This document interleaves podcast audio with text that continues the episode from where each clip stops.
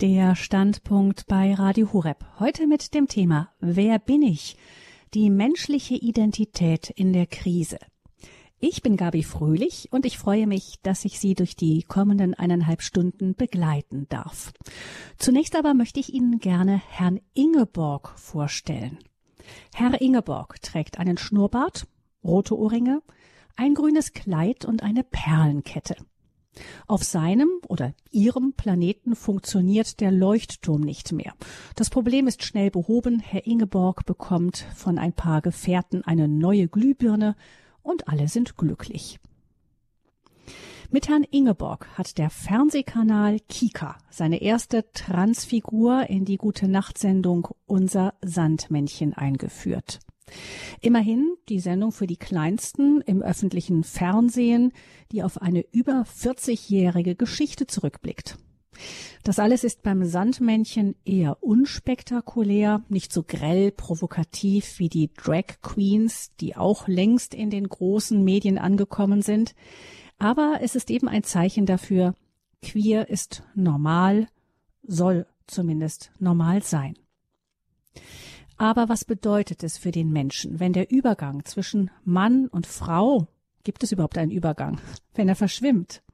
Wenn immer mehr, vor allem junge Menschen, sich nicht mehr einem der beiden biologischen Geschlechter zuordnen? Wenn geschlechtliche Identität nichts mehr ist, was man bei der Geburt mitbekommen hat, es ist ein Mädchen, es ist ein Junge, die wichtigste Nachricht sonst früher mal, sondern wenn jeder seine Identität selbst definiert und auch nach Belieben wechseln kann.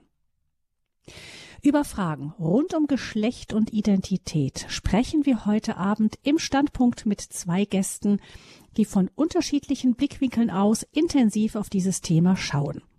Da ist zunächst Frau Professor Dr. Dr. Hanna Barbara Gerl-Falkowitz. Sie ist Religionsphilosophin, stammt aus einem kleinen Ort im oberpfälzischen Fichtelgebirge, hat mehr als 15 Jahre lang den Lehrstuhl für Religionsphilosophie und vergleichende Religionswissenschaft an der Technischen Universität Dresden innegehabt, teilweise parallel dazu noch eine Gastprofessur an der Universität Trient in Italien. Schwerpunkte ihrer Forschung waren unter anderem Romano Guardini und Edith Stein.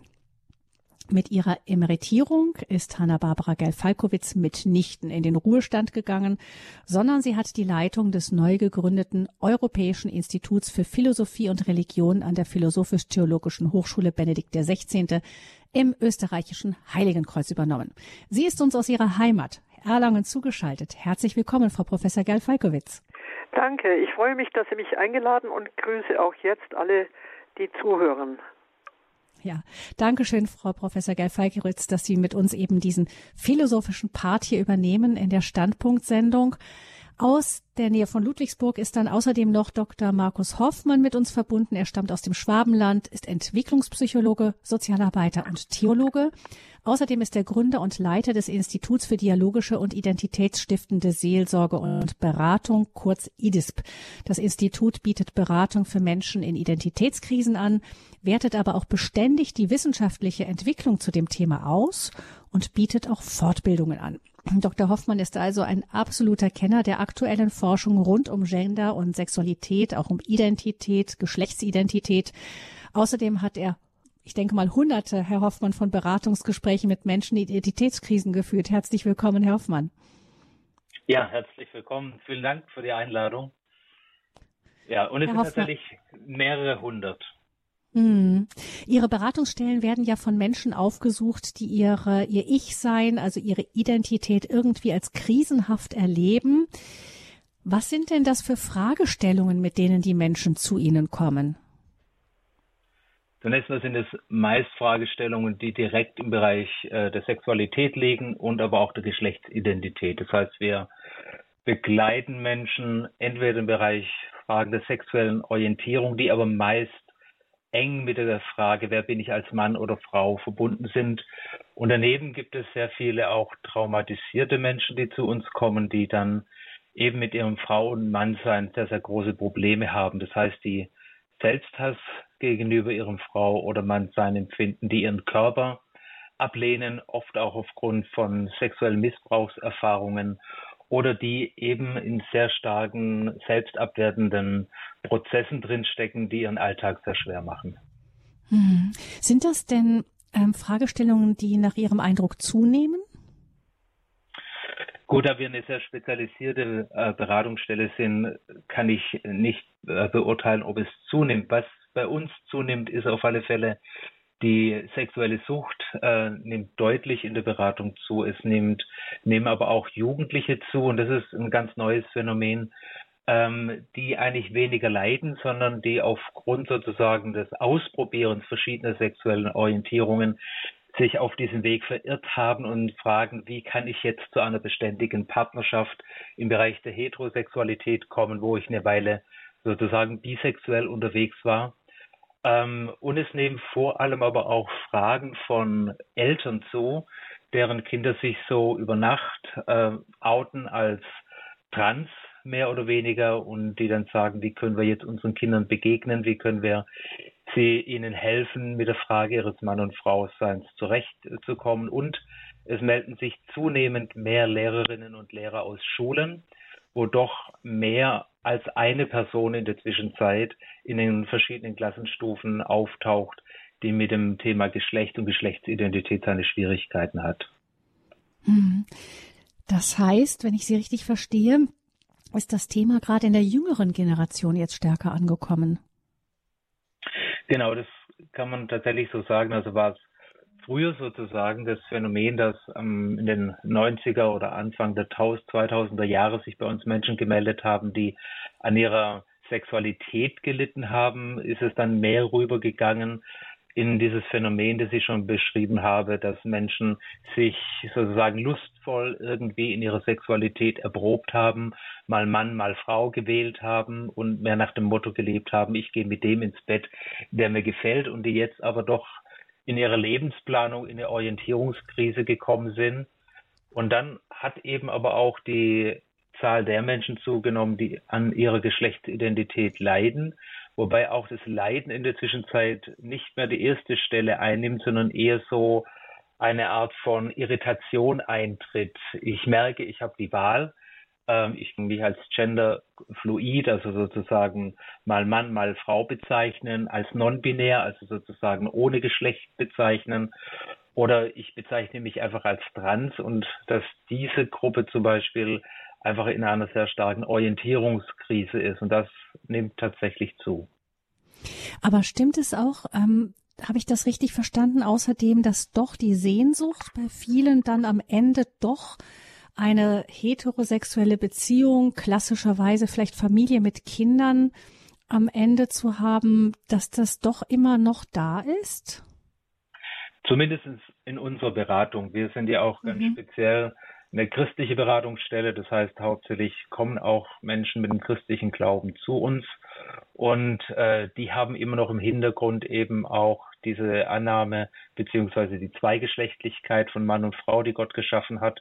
Und sie stellen sich daher die Frage, weil gerade für sie, wenn sie aus einer christlichen Tradition kommen müssen, jetzt, um sozusagen Gender, sich als genderfluid zu bezeichnen, doch eine große Schwelle übertreten und stellen sich hier natürlich auch in ihrer Verwirrung, in der sie sich befinden, ganz verschiedene Fragen. Hm.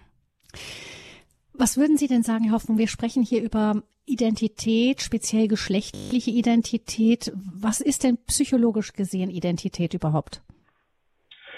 Das ist eine sehr umstrittene Frage, muss man sagen, auf der psychologischen Ebene. Also innerhalb der Psychologie wird eigentlich äh, das Wort Identität nicht gern benutzt. Es wird ein bisschen als ein zu globales Konzept äh, begriffen, das so die Wirklichkeit des Menschen nicht richtig einfängt. Man kann eigentlich im Groben sagen, Identität gibt es auf zwei Ebenen oder wird innerhalb der Psychologie auf zwei Ebenen verhandelt. Einmal ähm, innerpsychisch, da geht es eher um die Frage, wie erlebe ich meine Einheit zwischen dem, wer ich sein will, also einem Ideal selbst, und dem, was ich real vor mir finde, also meinem Real selbst.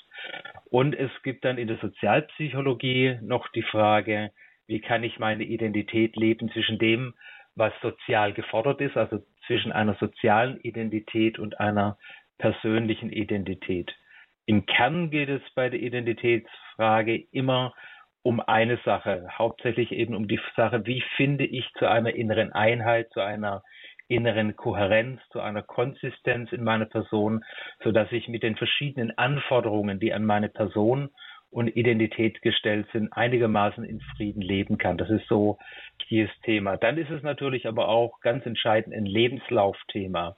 Also Erikson macht ja das bereits deutlich. Er macht deutlich, dass Identität nicht mit der Adoleszenz abgeschlossen wird, also mit, der, mit dem Jugendalter, wo er ja den großen Konflikt zwischen Identität und Identitätsdiffusion ansetzt, sondern er sagt, es vollzieht sich ja dann auch wenn ich zum Beispiel in eine intime Beziehung wechsle. Jetzt muss ich meinen Mann oder meine Frau sein nochmal ganz speziell neu definieren. Erst war ich verliebt, dann verlobt, jetzt verheiratet.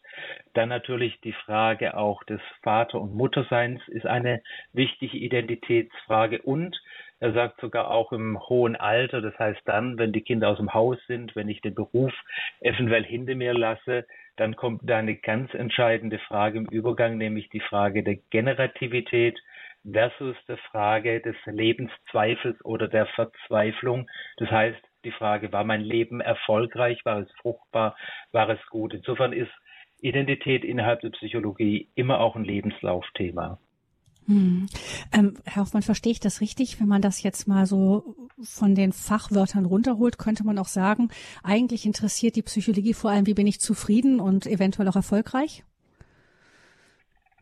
Ähm, ja, ja, wenn man es ganz platt sagt, ja, aber es geht bei diesem Zufriedensein tatsächlich um das Empfinden von innerer Einheit, weil mhm. der Mensch erlebt einfach Brüche in seinem Leben. Er erlebt auf der einen Seite Schwächen, er erlebt Stärken und er muss die doch immer wieder auch in den inneren Frieden bringen, so dass er mhm. einigermaßen stabil seinen Alltag leben kann.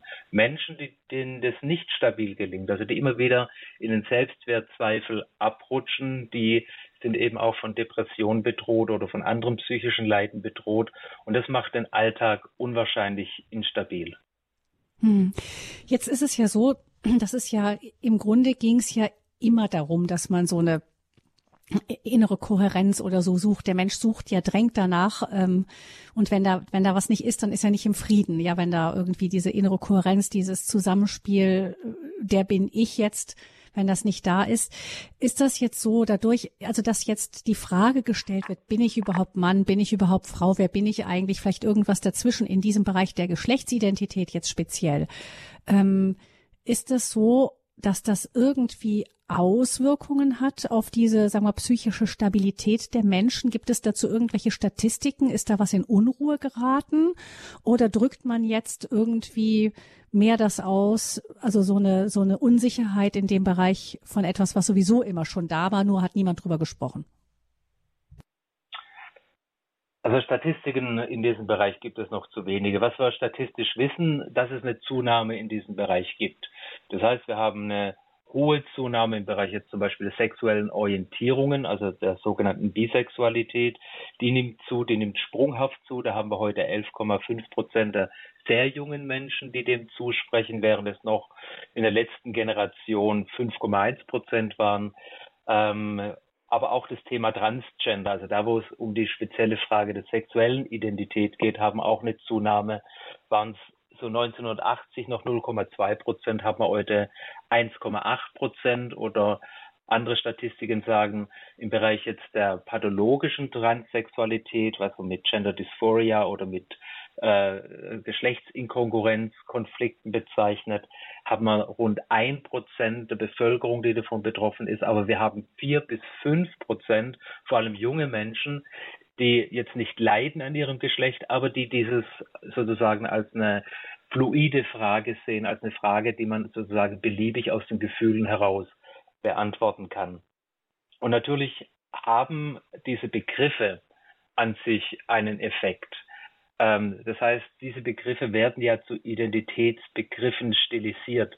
Das heißt, indem der Mensch sagt, okay, ich muss mich nicht mehr festlegen, als Mann oder Frau zu leben, ich schaffe mir einfach einen neuen Identitätsbegriff, zum Beispiel den Identitätsbegriff trans zu sein oder non-binär zu sein, schaffe ich mir sozusagen eine Art von Zufluchtspunkt, eine Art von neuer Kohärenz, in der ich mich jetzt finden kann, ohne jetzt aber innere Fragen Zweifel meines Mann- und Frauseins speziell aufgreifen und beantworten zu müssen.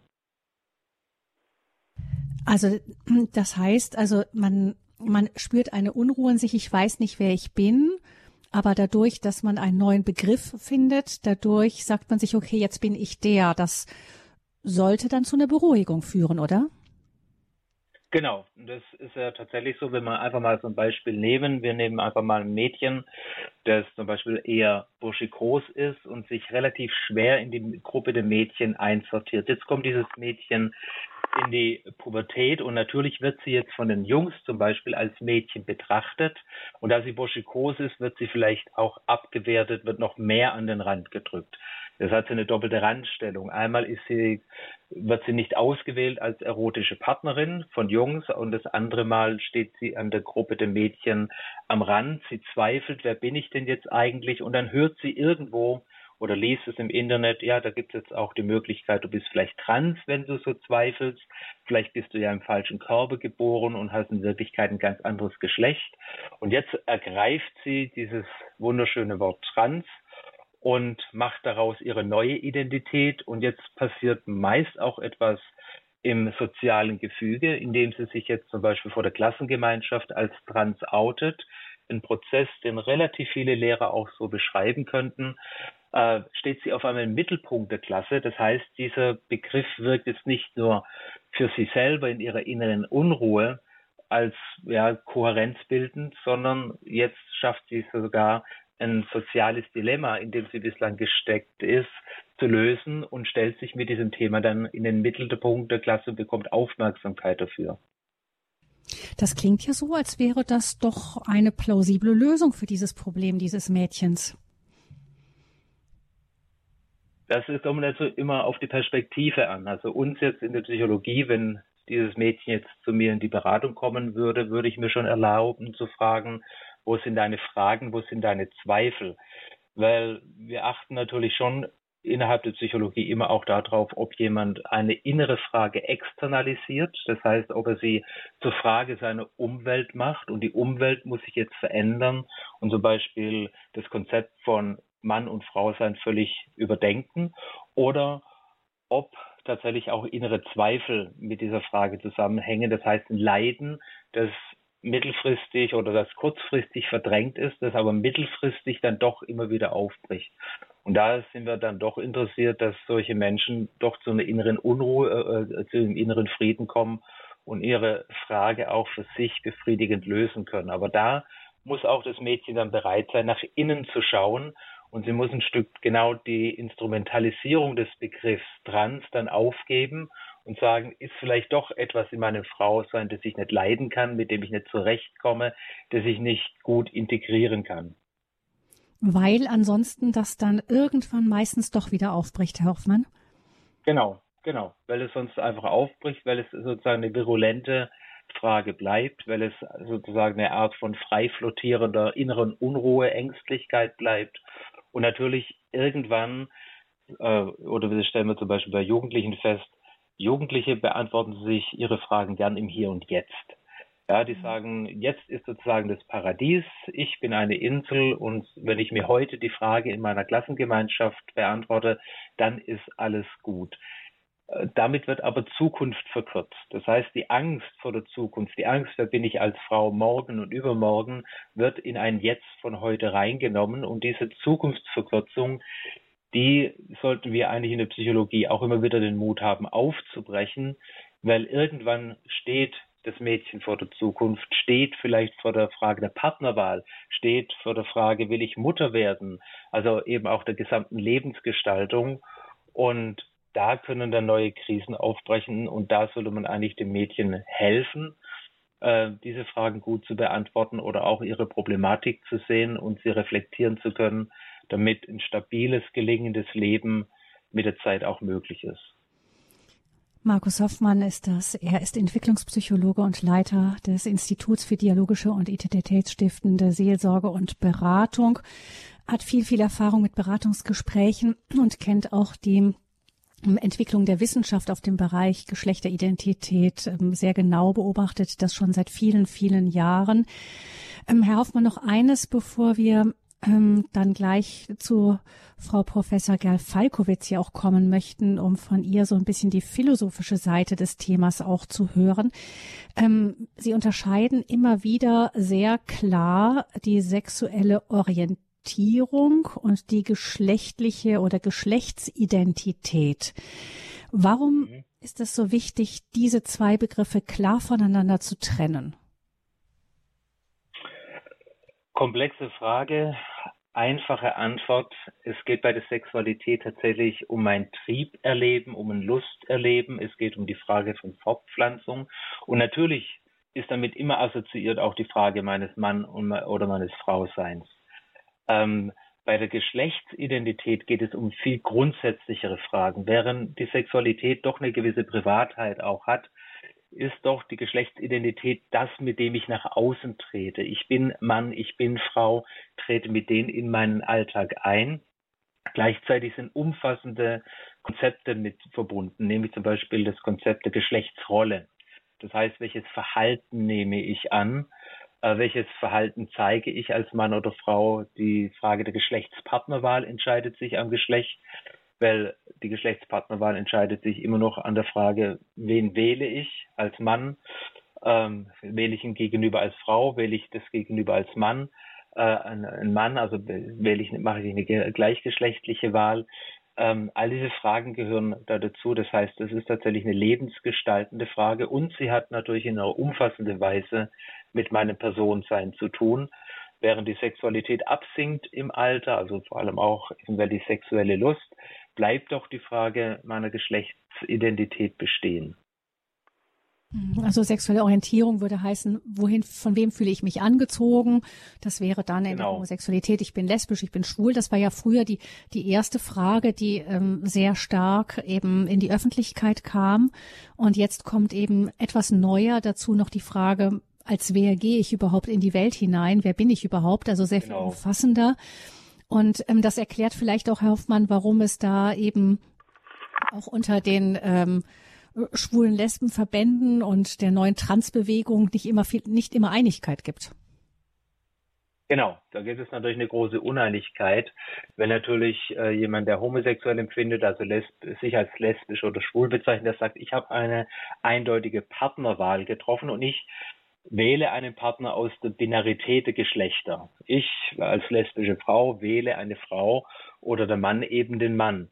Während die Transperson sozusagen dieses Gefüge auflöst und zum Beispiel jetzt auch von einem homosexuellen Mann möchte zum Beispiel ein Transmann, also eine Frau, die zum Mann geworden ist, die möchte jetzt als Mann anerkannt werden, der aber sagt, äh, ich kann in dir aber keinen Mann sehen, es tut mir leid, ähm, weil ich nun mal auf biologische Männer stehe. Und das schafft viele Konflikte und da gibt es auch sehr viel ernsthaften Schrei Streit zwischen den Fraktionen. Das heißt, die Buchstaben, die man in diesem Akronym LGBTQ einfach so zusammenfügt, die sind gar nicht so friedlich nebeneinander, wie es scheint. Hm. Wer bin ich? Die menschliche Identität in der Krise ist unser Thema hier in der Standpunktsendung bei Radio Horeb. Und wir haben außer Herrn Hoffmann noch Frau Professor Dr. Dr. Hanna-Barbara Geil-Falkowitz. Sie ist Religionsphilosophin bei uns zu Gast. Ähm, Sie haben jetzt zugehört die ganze Zeit, Frau Professor Geil-Falkowitz, und ähm, Sie beobachten ja ähm, das Ganze aus der geistesgeschichtlichen Warte, aus der philosophischen Warte. Sie beobachten auch schon seit langer Zeit eben die Entwicklungen in unseren westlichen Gesellschaften. Ähm, wie ist das denn haben, ist, überrascht es Sie, dass diese ganzen Begriffe trans, queer und so weiter unsere Gesellschaft jetzt in diesem rasenden Tempo so erreicht haben? Ich denke, dass vor zwei Jahrzehnten die Vorstellung, dass ähm, Männer, die sehr schrill als Frauen verkleidet sind, in Kindergärten als Drag Queens kommen oder zu irgendwelchen Kinderveranstaltungen noch undenkbar gewesen wären. Jetzt ist das durchaus relativ üblich, je nachdem, wo man sich befindet. Ähm, überrascht es Sie, dass so etwas so schnell bei uns vordringen konnte? Ja, die Schnelligkeit überrascht sehr wohl. Ähm, nicht so überraschend ist die Tatsache, dass es sowas gibt, weil es das auch in bestimmtem Ausmaße äh, gegeben hat, wenn ich da mal auf, äh, auf bestimmte Hinweise nochmal aufmerksam machen kann. Ähm, Sie haben nach der die Schnelligkeit ist eine Sache, aber die Frage nach der Anthropologie, also nach der Art, wie sich Menschen auslegen, äh, die gibt schon noch mal einen anderen Hinweis. Wir haben in alten Kulturen auch eine äh, in diesem Sinne jetzt einen Rollentausch gehabt. Allerdings ist er völlig beschränkt. Ich möchte aber mal darauf hinweisen.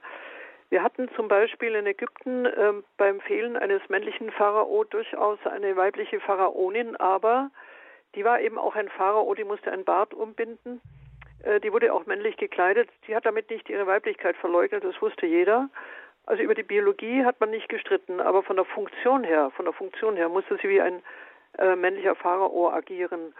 Dasselbe gilt ähm, äh, übrigens bis ins 20. Jahrhundert. Heute weiß ich es nicht genau, ob es noch durchgeführt wird.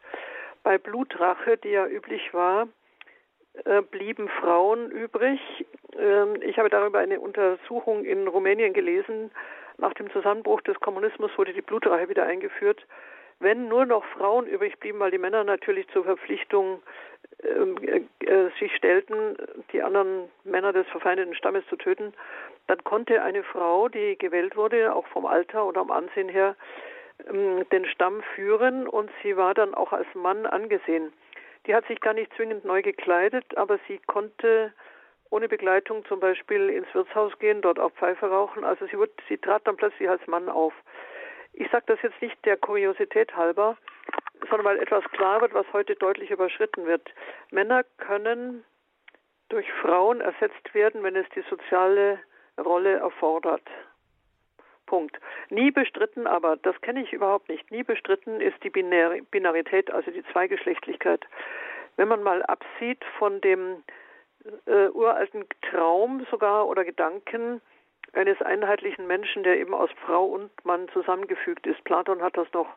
Aber das ist ja eine Vorstellung, die natürlich nie historisch äh, gedacht wurde, sondern da war der Mensch eine Kugel und rollte dann eben durch die Welt.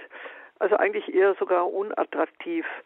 Trotzdem, irgendetwas an unserer Zweiteilung der Geschlechter äh, hat die Fantasie immer etwas beschäftigt. Jetzt komme ich aber zu Ihrer präzisen Problematik. Diese unglaublich rasche Entwicklung heute, die ja bis in die Kindergärten reicht und offensichtlich nicht mehr aufzuhalten ist, auch, auch nicht von kirchlicher Seite, da kommen wir wahrscheinlich nochmal dazu, äh, ist schon überraschend. Anthropologisch, also nochmal vom Menschheitlichen her gesehen, verrät es eine ganz tiefe äh, Unsicherheit. Die ist nicht neu in diesem Sinne, denn Menschsein heißt immer nach sich selbst fragen müssen. Wir haben ganz großartige Texte seit wirklich Jahrtausenden, die das tun. Auch die Bibel ist ein solcher Text. Also die Frage, wer bin ich, ist nicht seit vorgestern. Aber was neu ist, dass wir das nicht nur über ähm, im Blick auf äh, die eigene Identität fragen, äh, dabei aber natürlich die Biologie äh, nicht mitmeinen oder nicht mitgemeint haben, sondern wenn ich mich als Frau vorfinde, dann ist die Frage eher, was soll ich denn als Frau eigentlich tun, um, um wirklich ich selbst zu sein, also die ich selbst Frage. Aber was schon erstaunlich ist, dass wir seit jetzt 30 Jahren, seit Judith Butlers äh, Gender Trouble, also Unbehagen am, am Geschlecht, ähm, im Grunde genommen alles bezweifeln. Und das stößt natürlich insgeheim auf eine Unsicherheit äh, in der menschlichen Natur. Die besteht jetzt nicht primär im Geschlecht. Das Geschlecht ist ähm, auch bei den ganzen Transbewegungen, bei all dem, was wir noch erleben werden, vielleicht sogar im Transhumanismus, wenn wir noch weitergehen und äh, uns mit Chips aufrüsten. Das Geschlecht bleibt binär. Äh, das ist biologisch überhaupt unbestritten und es ist unbestreitbar. Wir bleiben bis in unsere Haarspitzen entweder mit XX oder XY-Chromosom besetzt ich diskutiere jetzt mal nicht die Abweichungen in der äh, im, auf dem chromosomalen ähm, Feld.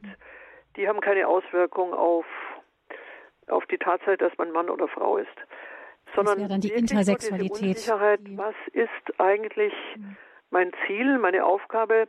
Man müsste sogar noch mal sagen, was ist meine Herkunft? Das alles ist in einer Weise unsicher. Bin ich, bin ich denn tatsächlich auch als Kind meiner biologischen Eltern äh, von daher schon in einer, ja, auch in einer bestimmten Folge bin ich schon eine, ähm, also ich stehe ja in einer Geschlechterfolge, ich stehe ja in einer äh, Folge von ähm, Generationen vor mir. Auch das ist schwierig geworden.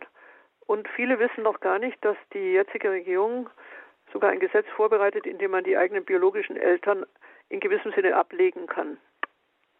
Auch das wird ein einfacher Verwaltungsakt. Es wird nur noch die Geburt angegeben, die Eltern werden nicht mehr erwähnt. Man kann sich soziale Eltern wählen, wenn man Lust hat oder wenn man solche findet. Aber die eigentliche Herkunft als solche ist schon nicht mehr für mich wichtig, ja. Während ja Generationenfolge immer auch heißt, auch psychologisch unglaublich interessant ist, äh, woher komme ich, woher habe ich meine Anlagen, ähm, welche Begabungen nehme ich mit, welche Risiken nehme ich mit und so fort. Das heißt, die Herkunft sagt ja auch etwas über mich. Aber wenn ich die ausstreiche, dann stehe ich wieder so wirklich Mutterseelen allein ähm, vor mir selbst. Und dasselbe gilt natürlich, wenn ich kein Ziel mehr habe, woraufhin gehe ich zu, ähm, von wem werde ich erwartet, wer beschäftigt sich überhaupt mit mir. Um das jetzt nochmal ganz kurz zu sagen, die Raschheit dieser Entwicklung, ja, die ist, die ist erstaunlich. Mhm. Ähm, vor 30 Jahren hätte man nicht gedacht, dass es in dieser, in dieser Schnelligkeit vor sich geht. Aber mhm. wenn man die Geschichte tatsächlich auch des, des, der Menschwerdung des Menschen betrachtet, kann man schon sagen, dass das in Europa seit etwa 500 Jahren schon angelegt ist. Und zwar mit der Frage, ob der Mensch überhaupt eine Natur hat. Diese Frage ist 1483 gestellt worden. Man muss das wirklich mal, also zu seinem eigenen Erstaunen immer wiederholen. Ein Italiener, Pico, Pico della Mirandola, sagt, der Mensch ist das einzige Wesen, das keine Natur hat. Also Gott hat bei der Schöpfung allen eine Natur gegeben, bei uns ähm, war nichts mehr da. Ähm, das heißt, er hat es bewusst, dieses Wesen in Freiheit gesetzt.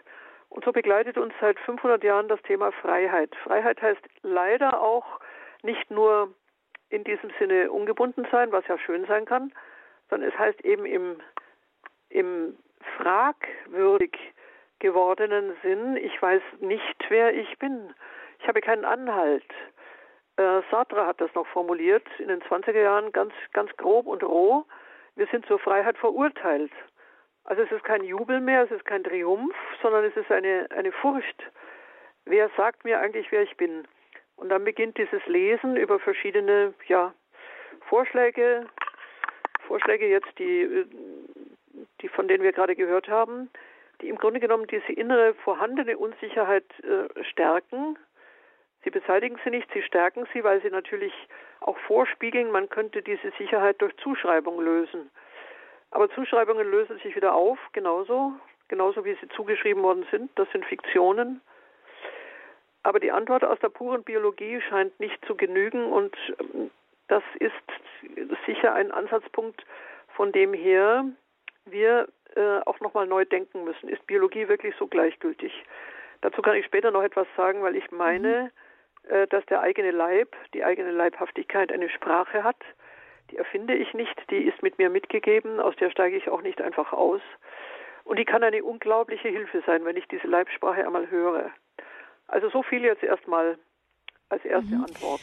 Vielleicht, ähm, Frau Professor Geil-Falkowitz, ähm, das klingt jetzt eben das Leiden auch an der eigenen Freiheit. Sartre, wir sind zur Freiheit verurteilt, haben Sie zitiert.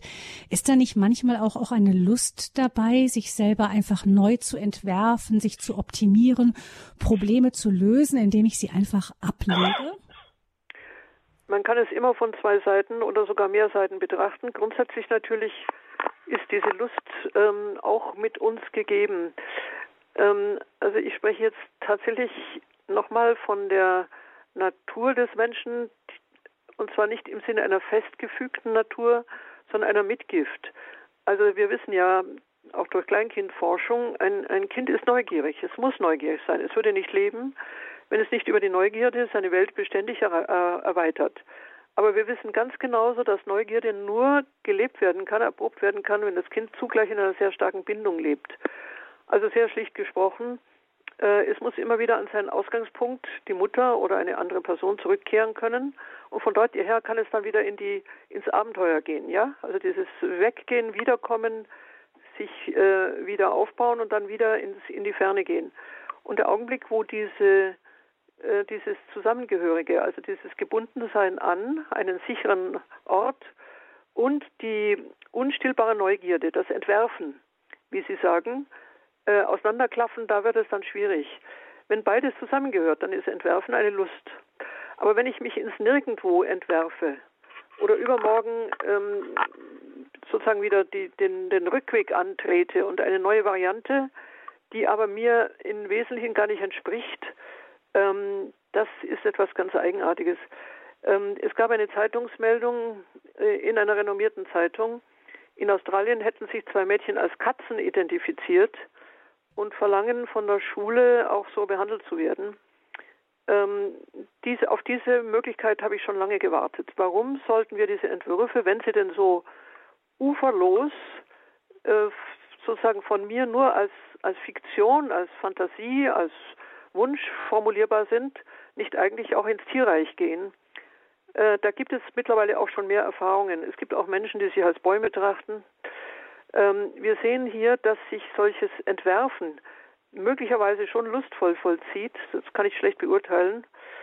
Aber diese Lust hat immer auch, also das würde ich voraussetzen, einen Anteil an, ja, wirklich auch Grauen an sich, denn Grauen, also Lust und Grauen sind ohnehin tief verwandt, das, das können wir grundsätzlich sagen. Aber Grauen vor einer, äh, vor einer Uferlosigkeit, in der ich mich selber auch verliere wir sind ja nicht nur Wesen, die ins Freie wollen, wir sind auch Wesen, die zu Hause sein wollen. Ja? Und wenn die Freiheit heißt, dass ich kein Zuhause mehr in mir habe, äh, wird es ausgesprochen schwierig. Hm. Vielleicht ganz kurz einen Schwenker zu Herrn Hoffmann an der Stelle. Aus Ihrer Beratungspraxis kennen Sie dieses Thema, so eine, dass man auf der einen Seite ähm, ja sich neu definiert, eben versucht auch vielleicht eine innere Unruhe dadurch zu lösen, auf der anderen Seite aber dann so eine Heimatlosigkeit bleibt? Ja, ich habe es eigentlich vorhin genauso äh, schon erwähnt.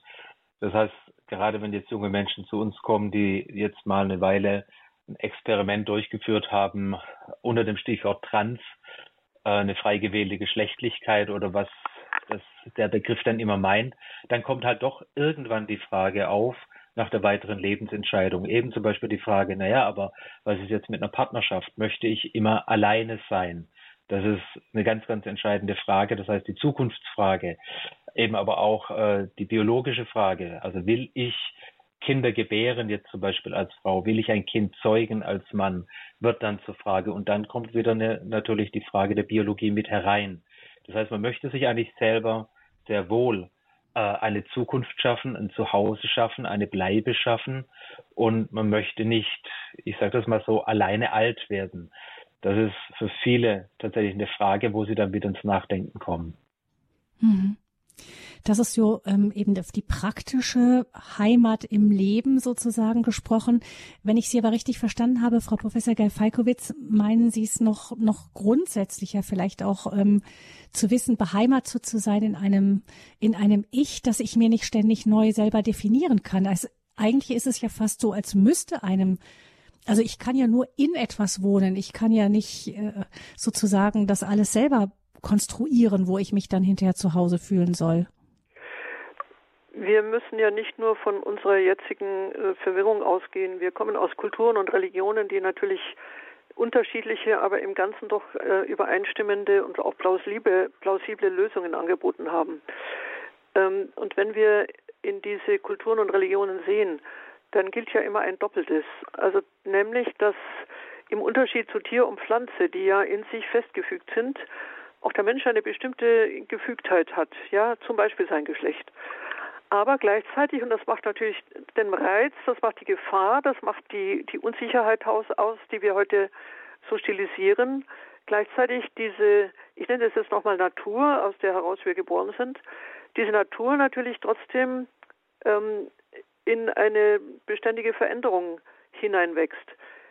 In diesem Sinne sind wir nicht gesichert wie Pflanze und Tier. Und das macht aber, muss das nochmal sagen, es macht ein Doppeltes aus. Es macht ähm, es macht den Menschen aus, dass er von, von dieser ähm, von dieser zwingenden Gesichertheit erstmal nicht betroffen ist, erst nicht in sich äh, einfach nur, wie nennt man das, gusseisern äh, steht nur einfach in sich, gusseisern in seiner Identität, sondern tatsächlich er hat die die unhintergehbare Aufgabe auch zu wachsen, zu werden, auch in vieler Hinsicht, sich äh, Ziele zu setzen.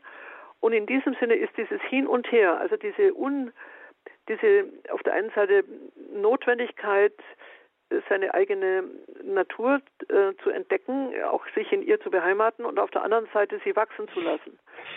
Ähm, wirklich das Spannungsfeld, in dem wir uns unentwegt bewegen. Ich liebe es sehr, die Natur einmal genau anzuschauen. Natur kommt vom lateinischen nascitura.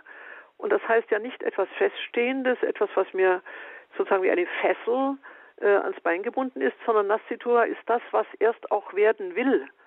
Aber jetzt nochmal zurück, äh, nicht zurück, sondern eher vorwärts. Aber das, was werden will, wird nicht einfach nur uferlos. Es kommt schon aus dem, was ich jetzt bin. Also Sein und Werden gehören so wunderbar zusammen.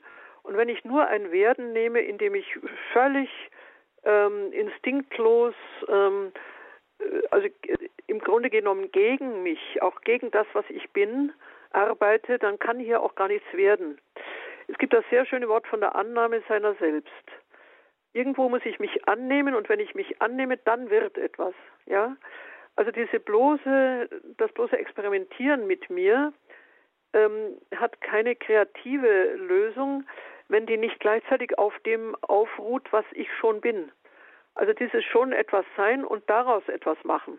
Das ist der eigentliche Zusammenhang. Äh, wenn ich das nochmal anders sage, wir haben äh, in der nochmal in der in der Mitgift, mit der wir kommen, wir haben noch gar nicht von der Schöpfung gesprochen. Ich habe auch mhm. noch gar nicht von dem gesprochen, der mich geschaffen hat, ja. Aber wir haben, wir haben ja letztlich eine Mitgift. Ich bin ja nicht unbeschrieben. Im Gegenteil, ich bin beschriftet. Ich komme schon beschriftet auf die Welt. Äh, zum Beispiel mit meinem Geschlecht. Das heißt jetzt nicht, dass ich was ganz Bestimmtes tun muss. Auch da habe ich ganz große Möglichkeiten. Aber mein Geschlecht, ich rede jetzt mal von meinem Frausein, hat mir eine, eine Leibhaftigkeit gegeben, in der ich eine unglaubliche Möglichkeit habe, nämlich neues Leben aus mir äh, zu entlassen. Ja, großartige Möglichkeit. Wenn ich die jetzt leugne, wenn ich sage, das will ich aber nicht, dann kann ich das natürlich auch unterbinden. Aber die Frage ist doch viel eher, ähm, wenn doch mein Leib schon diese Prägung hat, wenn ich doch schon, ich nenne das nochmal eine Mitgift, wenn ich doch schon eine äh, Gaben habe, die ich mitbringe, ähm, kann ich doch mit diesen Gaben, ja, das Wort Arbeit drängt sich auf, sagen wir mal, spielen, kann ich doch mit diesen Gaben umgehen. Ich kann sie entfalten ich muss mich ja nicht vom Punkt Null an selber an den Haaren aus, aus dem Nichts herausziehen. Und in diesem Sinne finde ich diese Diskussion oder die Frage äh, des totalen Selbstentwurfs missleitend, weil ich ja nicht, weil die Weise, wie ich mich vorfinde, mir schon ein unglaubliches Potenzial gegeben hat. Ich bin schon eine Potenz. Ich muss meine Potenz gar nicht erfinden. Das ist wie wenn ich ähm, eine, eine riesige Schatztruhe habe und mich frage, was tue ich mit meinem Geld? Aber die Frage heute sieht so aus, ich, äh, als hätte ich gar kein Geld, als hätte ich gar keine Schatztruhe, sondern ich müsste irgendwie beginnen, Geld zu prägen und, und auch noch das Ganze zu äh, irgendwo zu horten. Ja, wir kommen aber gar nicht aus dieser Nichtsposition. Wir kommen schon aus einer sehr großen und im Übrigen auch schon immer äh, gestalteten ähm, ja, Form meines Daseins. Und nochmal hinzu, das, das Große und Reizvolle ist, ist gerade diese Form ähm, auszufalten. Ja, so wie eine, gehe ich doch nochmal in die Pflanzenwelt, also so wie ein Baum wächst. Äh, aber der Baum will nicht entscheiden, plötzlich ein Elefant zu sein oder so. Ja, aber diese, ich nenne das nochmal die Potenzen, die wir haben. Und jeder Mensch hat, äh, hat wirklich große Mitgiften. Und äh, im, äh, in dieser, in dieser Dynamik, in dieser Motorik meiner Potenzen da zu bleiben, das heißt eben gerade ähm, aus mir etwas herauszuholen, äh, in der Arena zu laufen, nennt das immer Paulus, also mit, letzt, mit großer Kraft, mit letzter Kraft, wirklich laufen, laufen. Und diese Motorik nutzen, um, um zu leben. Damit ist Leben nicht langweilig, damit lebe ich nicht nach einem Konzept, nach einem fremden Konzept, sondern ich lebe nochmal in der Dynamik meiner äh, meiner, meiner Mitgift, meiner, meiner Leibhaftigkeit. Das klingt so einfach. Natürlich muss ich das äh, kennenlernen. Und ähm, vor allem junge Menschen haben hier, die sich nicht kennen, die sich eigentlich nicht kennen, äh, haben hier Probleme, diese Potenzen auch zu entdecken. Das weiß ich. Das komm, ich komme ja auch aus einer Phase, in der ich das nicht lange nicht wusste. Aber es ist doch sehr schön, äh, gerade wenn man über diese ganz frühen Phasen hinauskommt, zu merken, ähm, sagen wir doch mal, noch mal mit einem anderen Begriff, also wie viel Energie wir im Tank haben. Der Tank ist schon da, die Energie ist schon da. Und wenn ich auf das Geschlecht komme, was wir wahrscheinlich noch genauer besprechen, ist es gerade wundervoll, dass ich als Frau eine andere äh, Anziehungskraft habe als als Mann. Dass ich gerade nicht einfach dasselbe tue, dass ich etwas anderes tue. Und wir haben den Begriff des Andersheit, der Andersheit noch gar nicht äh, genannt. Ich nenne ihn jetzt mal. Mhm. Ich glaube, dass von, von, der, von dem doppelten Geschlecht her, vom polaren Geschlecht her, etwas uns als auch eine Motorik gegeben ist, uns nämlich von einem anderen, als wir selber sind, anziehen zu lassen. Und dieser Mut, äh, auf etwas anderes zuzugehen, das mich nicht einfach wiederholt, das ist auch eine riesige, eine riesiges, ein riesiges Abenteuer des Lebens, ein riesiges Abenteuer des Lebens. Ähm, ein Lehrer von mir hat einmal gesagt, wenn zwei dasselbe tun, ist einer überflüssig. Äh, wenn es nur neutrale Personen gibt, äh, weder Mann noch Frau oder die, die es nicht sein wollen, ja.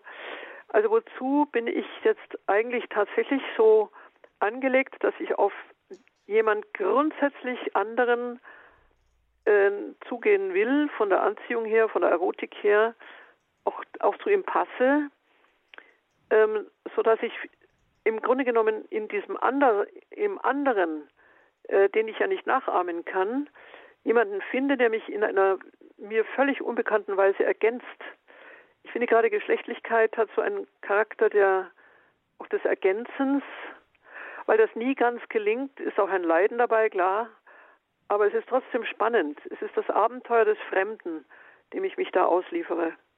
Ja, jetzt bin ich auf ein Gebiet gekommen, das mhm. Sie nicht direkt abgefragt haben. Mhm. Genau, Aber ich schließe mal mit dem mhm. Satz jetzt jedenfalls meine jetzigen Überlegungen. Geschlecht heißt auch gleichzeitig eine fruchtbare Asymmetrie. Mann und Frau sind nicht symmetrisch. Alles Lebendige ist asymmetrisch. Das wissen wir mittlerweile von der, von der Physik. Auch wenn ein Kristall wachsen will, dann wächst er immer asymmetrisch.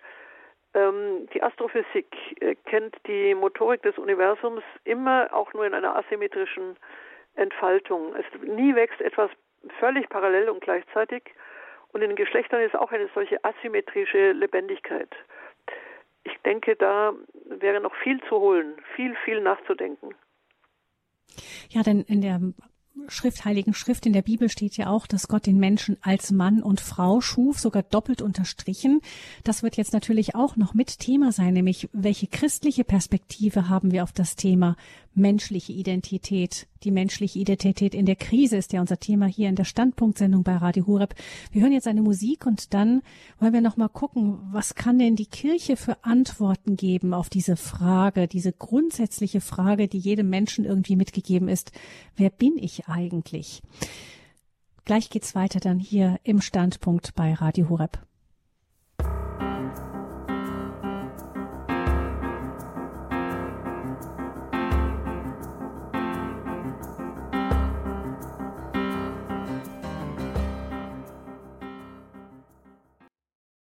Wer bin ich eigentlich? Das ist eine Frage, die jedes Kind mit auf die Welt bekommt. Und jetzt stellen wir uns die Frage hier in der Standpunktsendung bei Radio Horeb.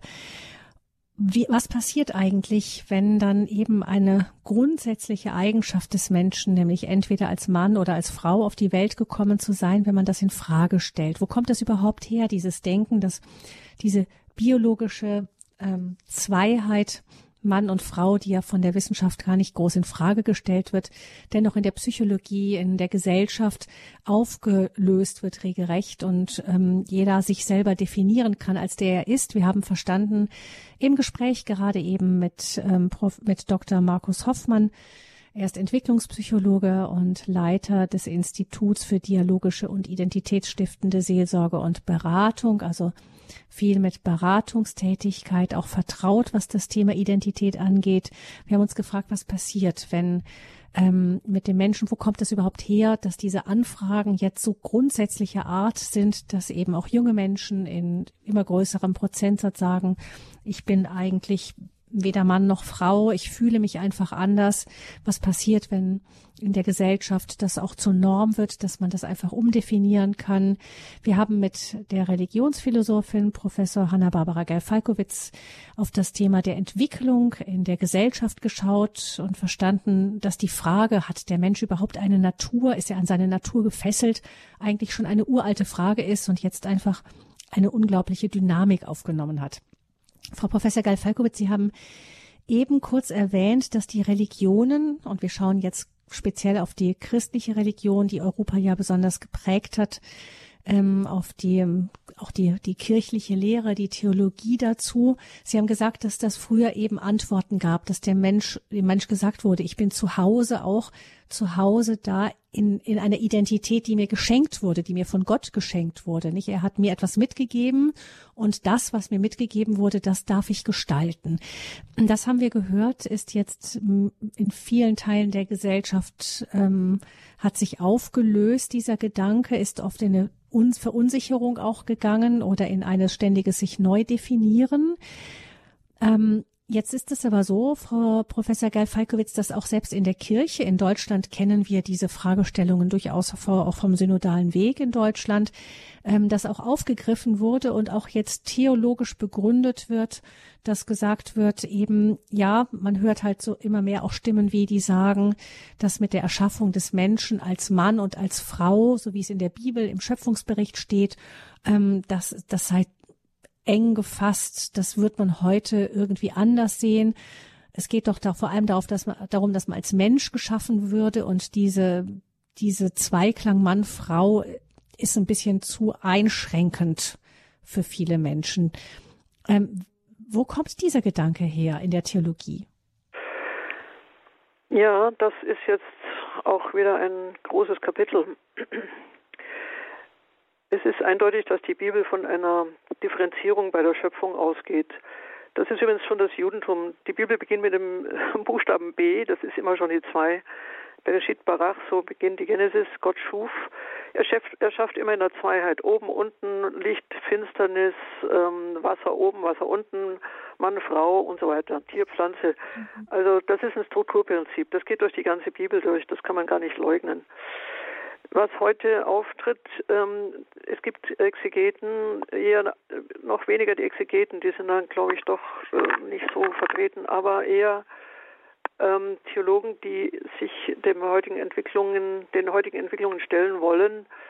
Unterstellen wir mal guten Willen, äh, die dann sagen, das sei aber doch auch eine vergangene Kulturstufe. Ähm, was natürlich misslich bleibt, absolut, ist, dass die Biologie hier völlig rausgenommen wird. Nochmal, die Biologie kennt keine Tripolarität oder Quadrupolarität oder so, die kennt wirklich nur Bipolarität.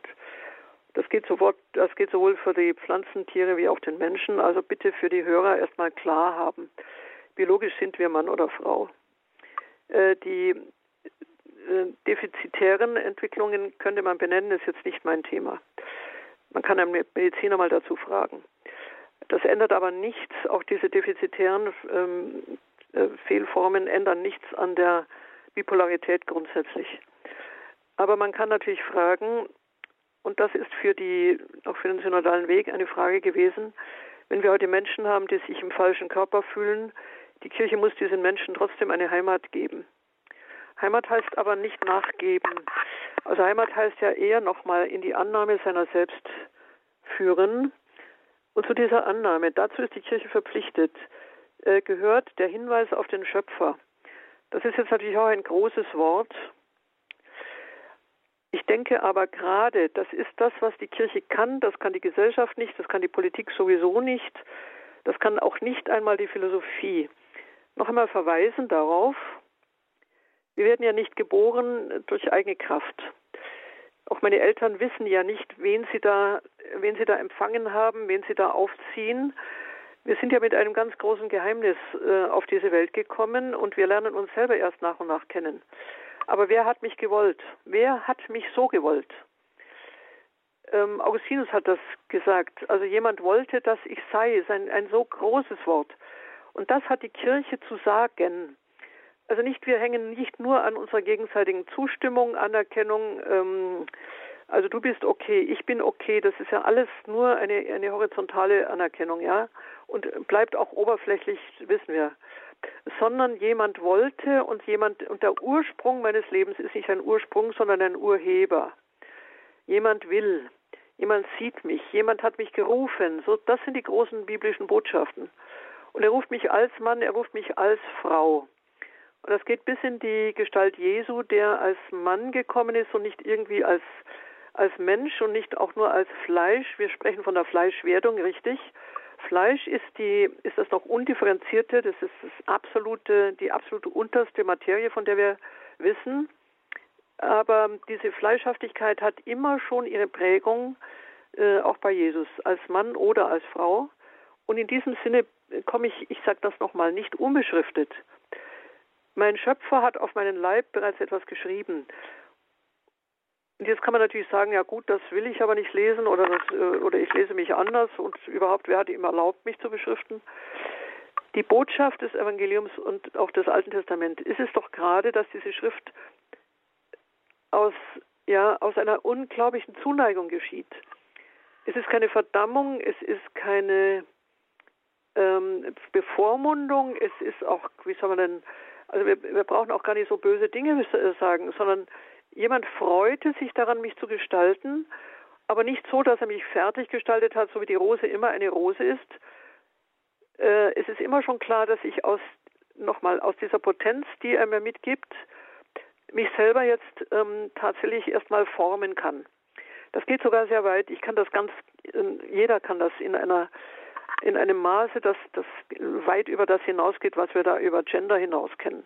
Ich kann mich geistig, seelisch in einer Weise formen, entwickeln, äh, zu einer Höhe gelangen, die kennen wir an verschiedenen Menschen. Das ist geradezu traumhaft. Und zurück zu dem Punkt, dieses von jemand gewollt sein, das hat die Kirche zu sagen. Und sie hat nicht einfach nur zu sagen, jeder wie er ist, ist schon, ja, das kann sie auch sagen, natürlich, jeder, jeder wie er ist, ist zunächst mal angenommen. Punkt. Aber der zweite Satz heißt jetzt, angenommen in der Weise, dass er sich selber tatsächlich auf den Weg zu seinem Ursprung macht. Und jetzt sagen wir es nochmal anders, zu seinem Urheber und jetzt sagen wir es nochmal anders, auch zu dem, der ihn löst. Wir sind ja nicht einfach gut, niemand von uns. Ähm, da hängt ja das ganze Problem drin. Wir sind, äh, wir sind irritiert, wir rutschen weg, wir haben wir sind auf einem slippery slope, den können wir Erbsünde nennen, wir können ihn auch Egoismus nennen, Beziehungslosigkeit, das gehört ja alles dazu. Und die, die Aufgabe der Kirche ist jetzt nicht nur uns dauernd zu bestätigen, ähm, es ist schon gut, wie du bist, nein, es ist gut, dass du da bist. Und jetzt gibt es einen großartigen nochmal Lauf in der Arena. Das ist Paulus. Los geht's, los geht's. Jetzt suche ich den, der mich gewollt hat, äh, bis ich ihn finde. Und dieses Ziel meines Daseins, das ist auch in der allgemeinen Kultur von der Kirche zu formulieren. Ich habe zu viel Bestätigung gehört, ähm, ja, er liebt uns, äh, er hat mich so geschaffen, Punkt. Der Punkt ist ein Doppelpunkt, das heißt, und jetzt will er, dass ich mich darum bemühe, auch tatsächlich einzulösen, was er in mich gelegt hat. Und das heißt übrigens auch ziemliche Korrektur. Das heißt auch ziemlich äh, abgeschrubbt werden müssen. Ähm, Im Laufe meiner, meiner Entwicklungen äh, verliere ich viele, äh, verliere ich viel, weil ich die Energie an die falsche Stelle setze. Dazu haben wir Sakramente, wirklich großartige Dinge. Das sind ja Heilungen, ja. Im Sakrament ist immer Heilung. Das, was ich falsch gemacht habe, was ich ver wirklich ver verbaselt habe, ich kann das alles immer noch mal zurücknehmen, beziehungsweise mein Löser kann das zurücknehmen, ich kann wieder neu beginnen. Und es ist die Aufgabe der Kirche eben nicht einfach nur bei dem Satz zu bleiben, Gott hat mich so gemacht, äh, Feierabend, ja, er wird mich schon irgendwie durchziehen. Nein, wir sind Mitwirker an uns selber.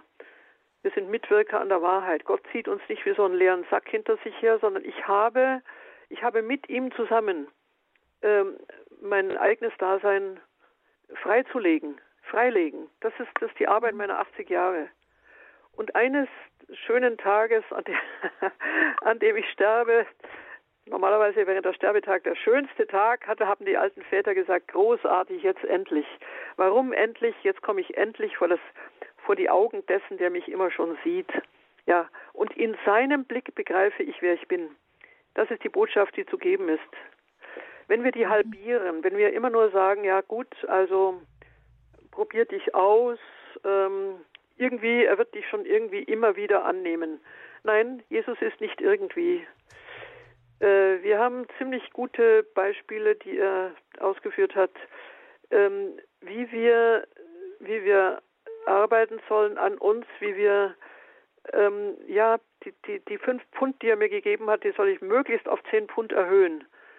Ähm, also nochmal, wirklich die, mhm. die Freude, auf ihn zuzulaufen, sich in Bewegung zu setzen, aber nicht gegen das, was er mir gegeben hat.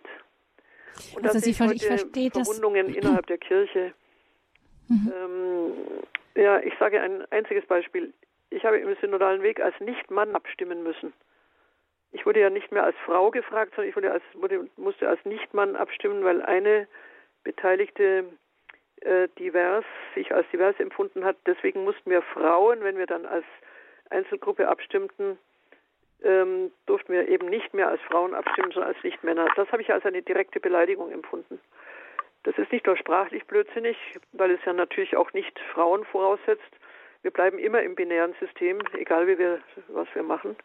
Sondern ich habe es als Beleidigung empfunden, weil wir voll hinter den Feminismus äh, und, die, und die Frauenbewegung zurückfallen, wenn wir uns nur noch als Nicht-Männer begreifen.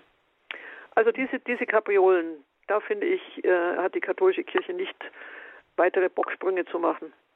Sie hat zu sprechen von der, sage ich es nochmal, von der Gabe, die ich bin. Ich bin mir selber gegeben, großartig, wirklich großartig. Und ich gebe, ich gehe meinem Geber entgegen und habe da auch meine ganzen, ja, unguten, unklaren, ja, übrigens auch ziemlich selbstbesessen Ideen äh, auch zurechtzurücken. Ich muss immer mehr in die Wahrheit hineinwachsen, in die Wahrheit über mich selber, in die Wahrheit über meinen Leib. Danke, jetzt habe ich lang gesprochen. Jetzt ist Herr Hoffmann mal wieder jetzt dran. würde ich das gerne, Frau Professor Gerfalkowitz, noch weiter kurz entwickeln.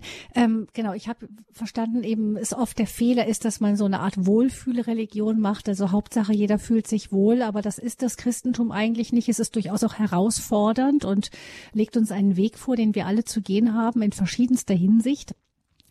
Jetzt haben Sie eben gesagt, ähm, Gott ja. ist Mann der Weg ist geworden. Der, Spannendste. der Weg ist das Spannendste. Also Wohlfühlen ist eine Ausnahme, die kommt auch. Das sind aber vielleicht drei Prozent in unserem Leben, ja. Wohlfühlen, ähm, Harmonie ist eine geschenkte Ausnahme und die vergeht auch wieder sehr schnell. Das andere ist, äh, ist Kampf ähm, oder machen wir es nicht so dramatisch, ist halbes Gelingen, halbes Versagen, ist sich ärgern über sich und andere, ja aber weitergehen, weitergehen. Und zwar angezogen vom Ziel. Und das Ziel ist nicht ein sachliches Ziel, das Ziel ist eine, ist eine, ist eine Person. Genau genommen, es ist, sind drei Personen, die auf mich warten, die göttlichen Personen. Und ich muss das nochmal sagen, nicht ich sage mir, wer ich bin, er sagt mir, wer ich bin. Das ist eine, ein, ein so großer Zusammenhang.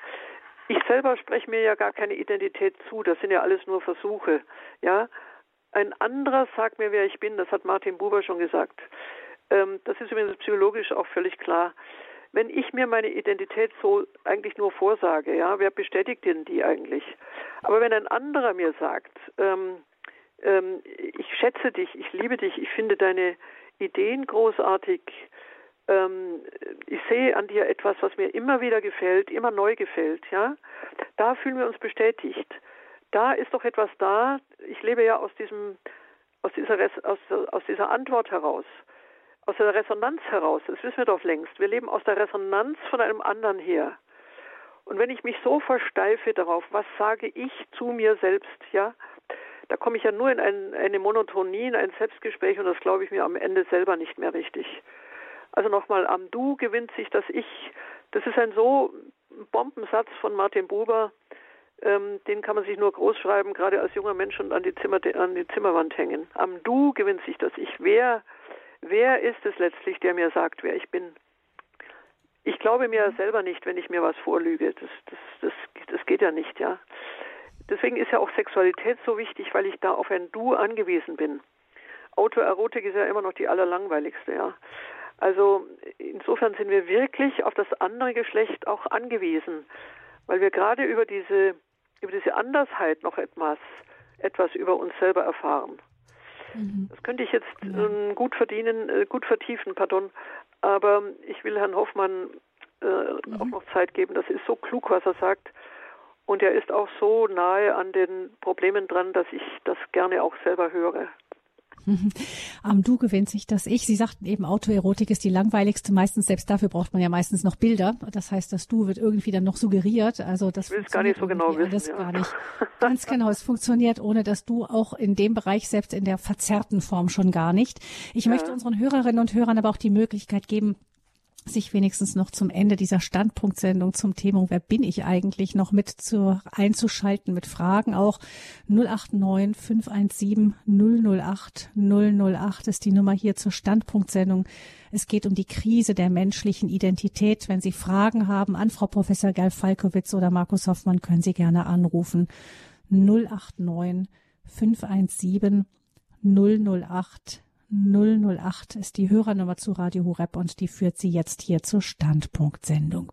Herr Hoffmann, Sie haben ja. eben zugehört.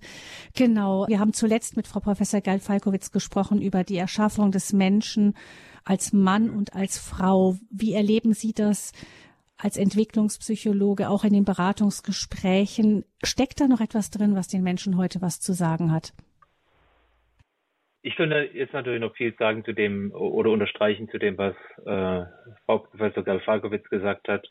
Ähm, ich finde schon nochmal unterstreichen, und das ist im Prinzip auch äh, eine Krux erstmal innerhalb der Psychologie, ähm, dass sozusagen die Orientierung, äh, dass es ein Mann und ein Frau sein gibt, äh, dass man auf etwas hingeordnet ist, dass das gar nicht mehr ähm, diskutiert wird. Äh, zum Beispiel wird auch niemals die Frage richtig wissenschaftlich bearbeitet, wie kommt es eigentlich, dass 98 Prozent der Menschheit doch auf etwas Fremdes sozusagen erotisch reagiert und wie kommt es überhaupt im Menschen zustande?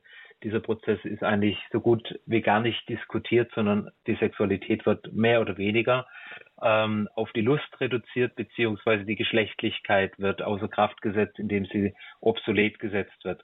Aber zurück zu Ihrer Frage. Das ist natürlich so, wenn wir jetzt zum Beispiel die Entwicklung des Menschen anschauen, und das ist etwas, was Frau Falkowitz ja richtig angedeutet hat, ähm, der Mensch steht seiner Geschlechtlichkeit ja gegenüber. Und wir würden jetzt in der Psychologie nicht unbedingt das Wort Freiheit nehmen, weil das natürlich ein, streng genommen auch ein, Psycholo äh, ein philosophischer Begriff. Aber wir stellen doch fest, dass zum Beispiel die Entwicklung der Geschlechtlichkeit etwas ist, was erstens mit null Jahren beginnt.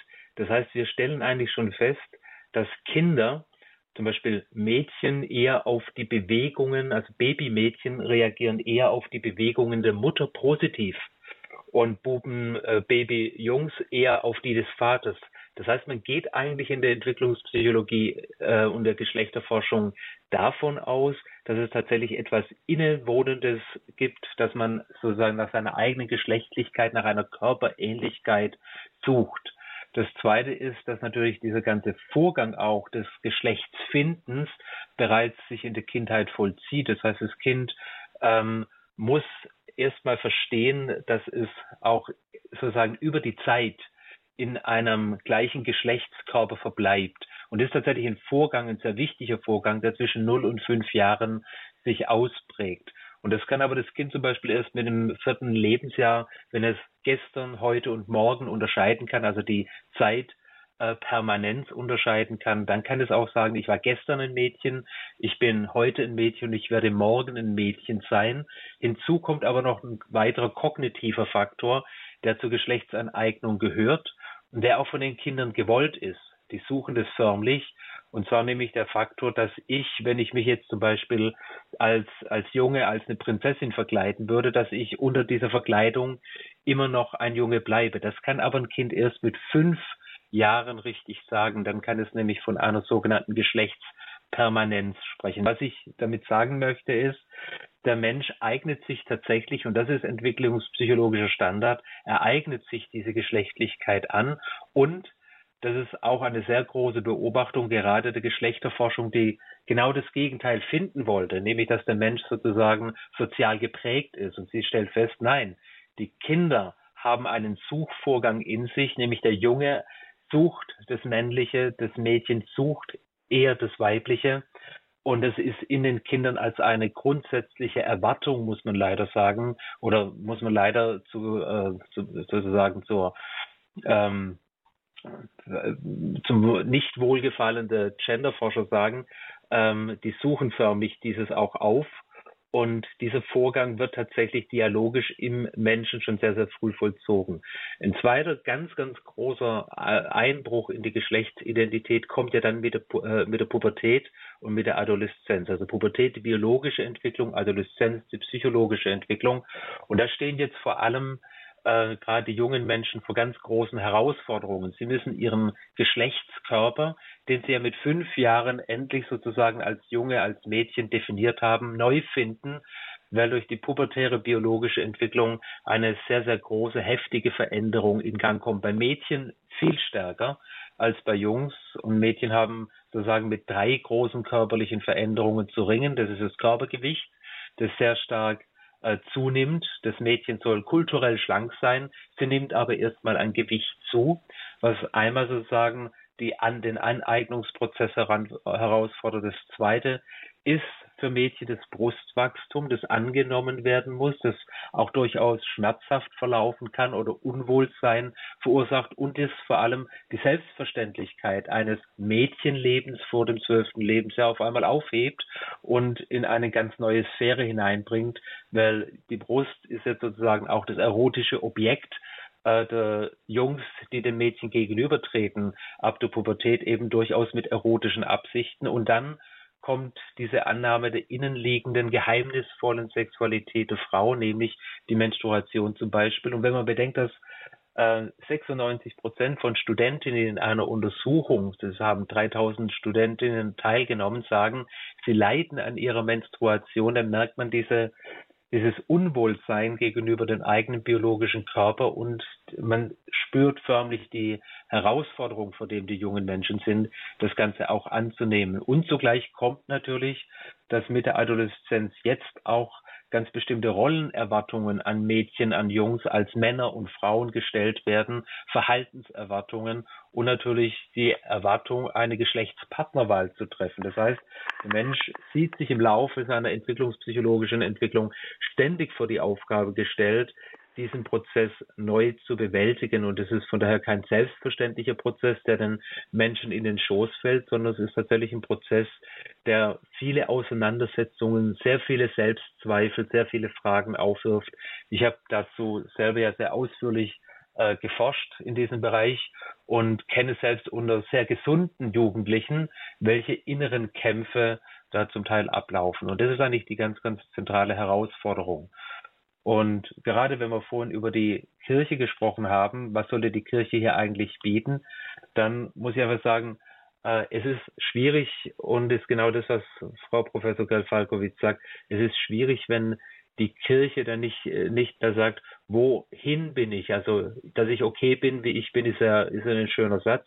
Aber wohin bin ich geschaffen? Und damit nimmt sie eben auch jetzt gerade pubertierenden äh, Jungen und Mädchen äh, sozusagen die Herausforderung ab, sich in diese Fragen hineinzuknien, sich mit sich selber auseinanderzusetzen und eben auch an der Entwicklung der Persönlichkeit zu arbeiten. In der Entwicklungspsychologie gibt es den wunderschönen Satz, der heißt, die geschlechtliche und sexuelle Entwicklung muss im Menschen eigentlich dazu führen, dass er die Sexualität und die Geschlechtlichkeit sowohl in der Mitte seiner Person platziert, wie eben auch in seinen Beziehungen zur Entfaltung bringt. Und genau dieser Prozess, was manchmal eben auch mit einem, ja, mit einem stolpernden Weg zu tun hat, mit einem Auf und Ab, mit einer Unzufriedenheit und einem Schwanken zwischen Glück und Verzweiflung zu tun hat, der wird einfach durch diese Banalität die, in diese, die mit dieser Diskussion um Geschlechtsidentität Einzug hält, platt gemacht. Und äh, da werden auch die jungen Menschen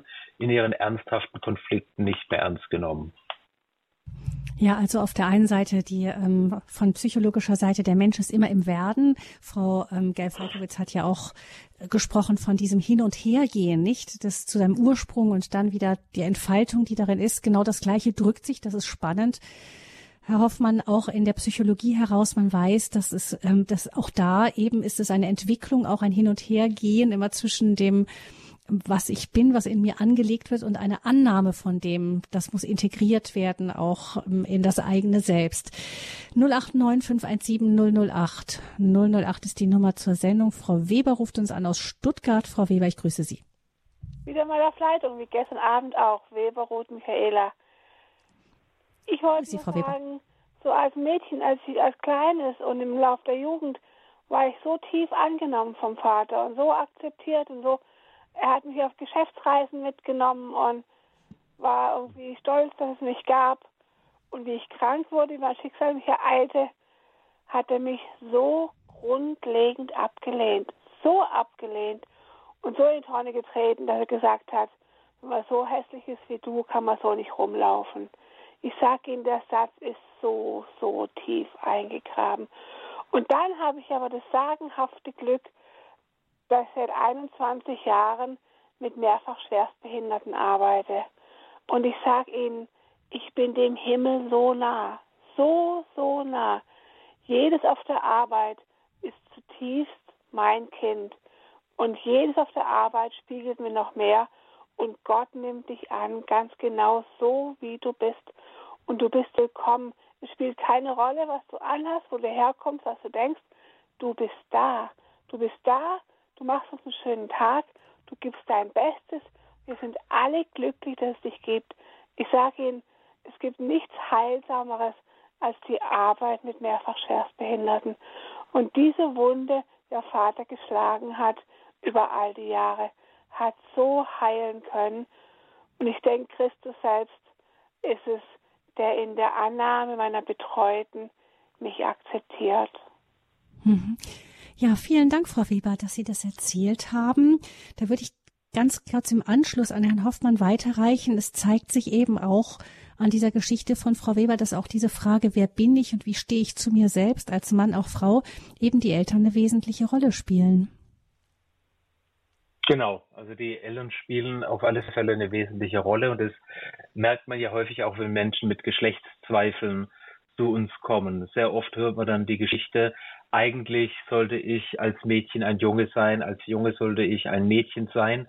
Und das hat mich fünf, sechs, sieben, acht bis ins zehnte Lebensjahr hinein verfolgt.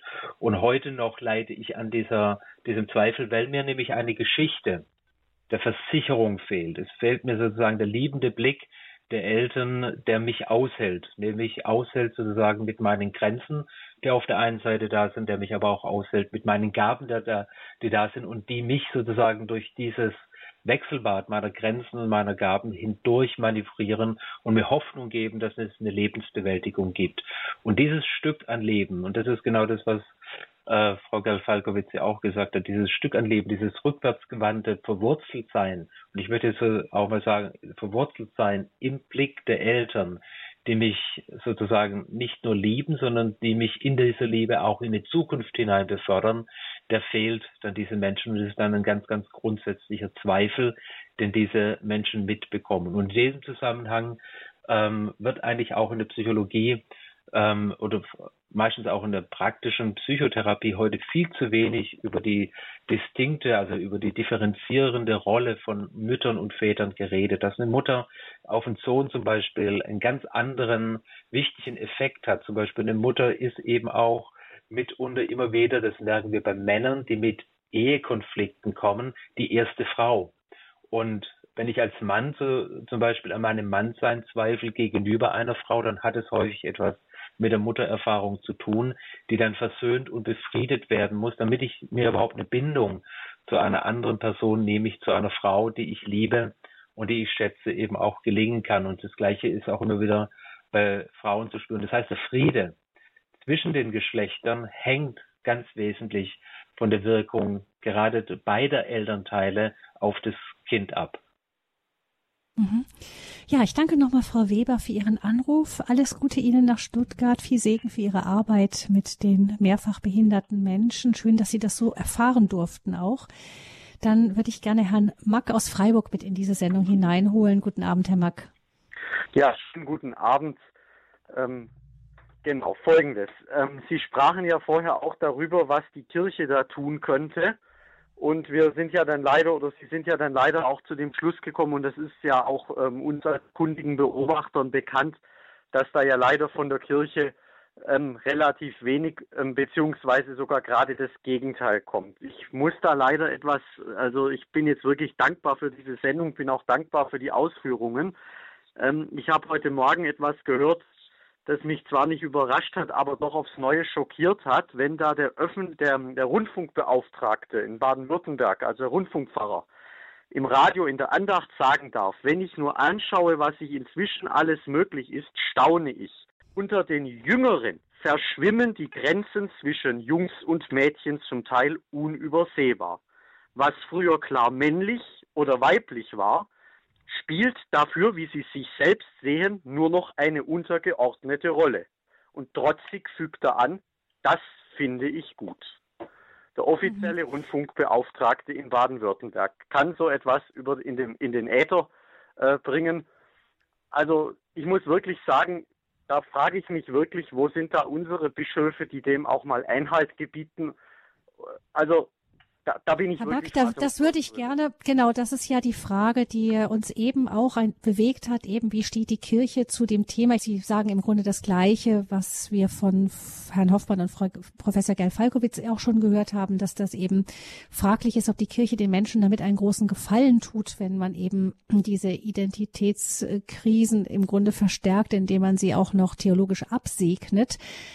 Mich hat jetzt noch eine Sache, die Sie gesagt haben, Frau Professor Geil Falkowitz, auf einen Gedanken gebracht, denn in der Theologie wird es ja auch weiter doch gestrickt und es wird gesagt auch, ähm, dass Jesus Mann geworden ist, ist eigentlich nicht so wirklich wichtig. Also spricht ja, klingt ein bisschen das an, was Herr Mack gesagt, Herr Mack gesagt hat. Ähm, es wichtig ist, dass er Mensch geworden ist, dass er Mann geworden ist, ist ähm, eigentlich unerheblich. Er hätte genauso gut Frau werden können. Ähm, wie sehen Sie das? Ich darf Herrn Mack äh, auch nochmal sagen, dass diese Antwort oder diese Ausführungen tatsächlich, glaube ich, verheerend sind, weil sie Krisen verschärfen, aber nicht lösen. Ja, im Gegenteil, vielleicht sogar Krisen provozieren. Man darf einen jungen Menschen nicht in solche ähm, eine Uferlosigkeit hineinstoßen, in der er selber dann sich nicht mehr zurechtfindet. Ja, ähm, die, ähm, die Grenze. Es gibt ein wunderbares Wort. Ähm, die, das Glück der das Glück der Grenze. Also wir, Gott hat uns wirklich in der Grenze geschaffen, weil wir darin ähm, wirklich sowas wie eine Behausung auch haben können. Jetzt komme ich genau äh, zu der Frage von Frau äh, Fröhlich. Ähm, auch das ist ähm, aus großem Munde schon gesagt worden, aus bischöflichem Munde, ja, Jesus würde heute eine Frau werden. Ähm, ich glaube, dass das sind solche Abgründe an Missverstehen, die kann man kaum mit drei Worten, drei Sätzen aufräumen. Ähm, zum einen gibt es in der Offenbarung keine Zufälle und die Tatsache, dass ähm, die Offenbarung äh, über Israel äh, dann in, im Neuen Testament äh, tatsächlich ähm, in der Gestalt Jesu äh, einen Mann nicht nur braucht oder, oder jedenfalls vorfindet, sondern zufällig nur sozusagen einen Mann hat, einen Mann vor sich sieht, das ist ein solches Missverständnis. Ich glaube, man muss umgekehrt sogar sagen, dass im Mannsein Jesu eine, eine ganz große Aussage über den Mann schlechthin gemacht ist. Genau wie wir in seiner Mutter äh, eine ganz gewaltige Aussage über das Frausein finden. Und wenn wir das auflösen in die Nebensächlichkeit, dann, dann verstehen wir nichts mehr. Jede Konturenvermischung, macht die, macht die Welt schwächer. Ja, ähm, es gibt Grenzen, die kann man auflösen, weil sie nicht wichtig sind. Aber äh, Gilbert Keith Chesterton, der wirklich unglaublich witzige Autor aus England, hat einmal gesagt, man befreie doch nicht ein Kamel von seinem Buckel, man könnte es davon befreien, ein Kamel zu sein. Das ist genau der Sinn. Es gibt Grenzen, die, die machen mich aus. Und ich möchte sie nochmal ganz anders ausdrücken. Es gibt eine Grenze, die bedeutet Gestalt. Die bedeutet nicht Enge, die bedeutet nicht Abschnürung, sondern bedeutet meine Gestalt, die bedeutet genau das, was ich bin, im Unterschied zu irgendjemand anderem. Und Mann, das Mannsein Jesu ist nicht austauschbar plötzlich gegen ein Frausein, äh, genauso wenig wie die Mütterlichkeit Mariens austauschbar ist gegen ein Vatersein, äh, das sie auch hätte sein können. Ja, ähm, ich kann das jetzt nur andeuten. Ich spreche jetzt eher defensiv. Unsere Aufgabe ist, und das geht bis auf die Ebene dieser, dieser Priester, die, die auch nicht mehr genau wissen, was sie da predigen. Wir müssen über Mann und Frau noch einmal neu und tief und viel tiefer, nochmal vor dem Hintergrund Christi und auch vor dem Hintergrund seiner Mutter nachdenken. Das erschöpft sich nicht in der, in der Biologie, das erschöpft sich nicht in der sozialen Aufgabe, sondern das sind, das sind Entwürfe. Ähm, ich darf mich auf Guardini beziehen, den ich sehr, sehr schätze. Der sagte, dass wir überhaupt uns nicht vorstellen können, was diese ersten Menschen, Adam und Eva, waren. Und er sagt, sie waren, sie waren äh, Gestalten Gottes aus Gottes tiefstem Herzen. Und zwar in der Weise, dass sie in einer für uns unvorstellbar großen Möglichkeit oder Wirklichkeit ähm, realisiert haben, was wir heute nur in Bruchstücken realisieren. Nämlich, äh, so wie ich als Frau lebe, schöpfe ich mein Frausein nicht aus. Und wie ein Mann lebt, lebt er heute sein Mannsein nicht wirklich, ja. Aber dass wir die Kraft, die Energie, die gegenseitige, jetzt sage ich das nochmal, die unglaubliche Attraktivität zwischen den beiden ähm, so nochmal neu denken müssen, dass die Fragen einfach verstummen, warum könnte nicht jeder von uns eigentlich genau nochmal das Gegenteil von dem sein, was er ist. Das ist einfach ein Spiel mit Glasmurmeln, ja. Das ist ein, das ist einfach eine ne, völlige Nebensache. Das heißt, die Tiefe des Mannseins Christi und die Tiefe des Frauseins auch seiner Mutter. Das sind die Entdeckungen, auf die wir uns neu zu beziehen haben. Ich kann das jetzt nur andeuten. Mhm. Aber das ist mein großer Wunsch. Da, da, ist völliges, nicht völliges, nein, aber es ist ein Brachfeld. Ähm, ich glaube, die frühe Kirche hat es besser bestellt als wir. Aber wir gehen gerade durch die Krise. Ich hoffe, wir kommen durch und dann werden die Fragen auch, auch wieder neu gestellt. Mhm. Also es ist nicht gleichgültig für Sie, dass ähm, Jesus ein Mann war. Herr Hoffmann, sind Sie im Hintergrund dabei, noch etwas noch ja, anzusetzen? Ja, ich bin dabei, ich bin dabei, ja. Mhm. Genau, ich möchte was ergänzen und zwar, wir sind jetzt am Schluss der Sendung. Ich möchte einfach nochmal von der Psychologie her ganz kurz beleuchten und die vielleicht die zwei Teilstücke Psychologie und äh, die Philosophie zusammenbringen. Der Punkt ist, wir natürlich in der Psychologie können sehr viel sagen, wie der Mensch äh, in der Identität zu seiner inneren Einheit findet und so weiter. Was wir nicht entscheiden können, und das zeigen eben auch diese neuen Kunstbegriffe wie Trans und äh, Genderfluid und so weiter, das können ganz, ganz schnell Orientierungsbegriffe werden, wo ich meine Identität zuführe. Das heißt, wenn es im Gegenstück keine klare Verkündigung gibt. Oder ich sag's mal mit Thomas von Aquin, wenn man das Gut und das ist alles von dem äh, Frau Galfalkowitz besprochen hat, wenn das Gut nicht mehr klar ist, das Gut Gottes, das, das Geheimnis des Mann- und Frauseins, dann fehlt jeder Psyche die Orientierung, worauf sie sich hin entwickeln sollen. Und das können wir in der Psychologie oder auch in der Psychotherapie nicht entscheiden. Das muss jeder Mensch für sich entscheiden. Das hat etwas mit Herzensbekehrung zu tun und das hat auch etwas damit zu tun, dass ich mich darunter demütige, nämlich als Mann oder als Frau geschaffen zu sein und das dankbar aus der Hand Gottes und als Orientierungspunkt meines Lebens anzunehmen. Also die, das Geschaffensein des Menschen, daraus eine Orientierung zu finden, das würden Sie sagen, Herr Hoffmann, führt dann auch kann in die innere Ruhe dann eher führen. Auch selbst bei Menschen, die Sie ja auch kennen, die irgendwie ihre Identität nach wie vor irgendwie als konflikthaft erleben. Richtig. Und da, dadurch kann sich überhaupt erstmal der innere Konflikt ausschärfen.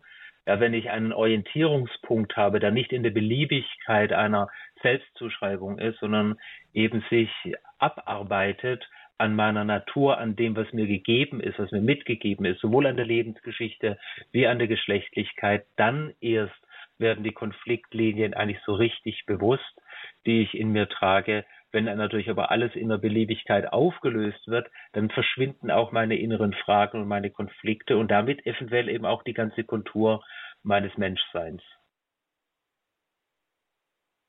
Ich denke, ähm, von Herrn Hoffmann. Ist das ein gutes Schlusswort? Möchten Sie noch etwas gut, noch etwas ergänzen, Frau Professor Geifalkowitz? Ich habe gerade eben auch mit großem Wohlgefallen zugehört. Vielen Dank, Herr Hoffmann. Ich finde ausgezeichnet, was Sie sagen. Ähm, ich habe keine andere Bemerkung, nur als die, die ich immer wieder Goethe verdanke. Ich darf sagen, weil es ein so schönes Wort ist. Du bist mein. Das ist also die Beziehungsproblematik und jetzt kommt aber das Echo zurück. Du bist mein und nun ist das meine meiner als jemals. Also das war das Wort von Buber nochmal anders gewendet. Der Augenblick, wo ich dir gehöre, gehöre ich mir noch viel intensiver. Und das geht eben äh, auf das, was gerade gesagt wurde. Der Augenblick, wo ich mich einem anderen geben kann, gibt er mich mir zurück. Und das ist nicht ein Verschwimmen, das ist auch nicht ein Verschmelzen, das ist auch nicht ähm, eine Kugelgestalt werden. Also dieses ganze Abgeben ähm, heißt nicht, oder dieses Lieben heißt nicht sich abgeben, äh, sondern es heißt eigentlich in einem ganz tiefen Sinne überhaupt erst erkennen, wer ich selber bin. Also nochmal, du sagst mir, wer ich bin. Das ist ja, das ist ein großartiger Vorgang. Und ich liebe dich nicht, weil du jetzt mit mir verschmilzt oder verschwimmst oder du wirst ich. Ähm, das ist ja überhaupt nicht, ich, ich, ich will dich und zwar anders als mich. Und solange wir dieses Hin- und Herspiel nur als Auflösung gegenseitiger äh, Gestalten betrachten, bringt das nichts. Nein, nein, nein, ich und du. Das ist eine, das ist eine Resonanz, die, die macht gerade Freude. Und die macht nur Freude, wenn, wenn beide wirklich zu ihrer Gestalt finden oder gegenseitig zu ihrer Gestalt sich verhelfen. Punkt. Danke. Man könnte noch lange weiter darüber nachdenken, auch wie dieses Du auch eben für die menschliche Seele auch Gott selber sein kann. Aber wir sind jetzt am Ende dieser Sendung zum Thema Wer bin ich? Die menschliche Identität in der Krise. Vielen herzlichen Dank Ihnen, Professor Dr. Hanna-Barbara Gerl-Falkowitz und Ihnen, Dr. Markus Hoffmann, für diese Sendung, dass Sie uns aus Ihren Fachgebieten eben zum Thema Identität, was ist überhaupt die menschliche Identität, einiges zum Nachdenken mitgegeben haben. Dankeschön auch unseren Zuhörerinnen und Zuhörern fürs Anrufen. Es tut mir leid, dass am Schluss nur noch so wenig Platz war, aber es ist ein umfassendes Thema und eben zwei Standpunkte, die viel dazu beitragen, zu diesem Thema eben zusammen haben eine sehr volle Sendung ergeben. Sie können diese Sendung gerne nochmal nachhören oder auch weiterempfehlen im Podcast von Radio Horeb unter horeb.org dann ab morgen unter der Rubrik Standpunkt zu finden. Mein Name ist Gabi Fröhlich. Ich danke Ihnen fürs Mitmachen und fürs Zuhören und ich wünsche Ihnen von Herzen Gottes reichen Segen und noch einmal an all diejenigen, die uns unterstützen, durchs Gebet, durch ihre Spenden, die eine solche Sendung möglich machen, überhaupt erst ein ganz, ganz herzliches Vergelt's Gott. Alles Gute und noch einen wunderschönen Abend Ihnen.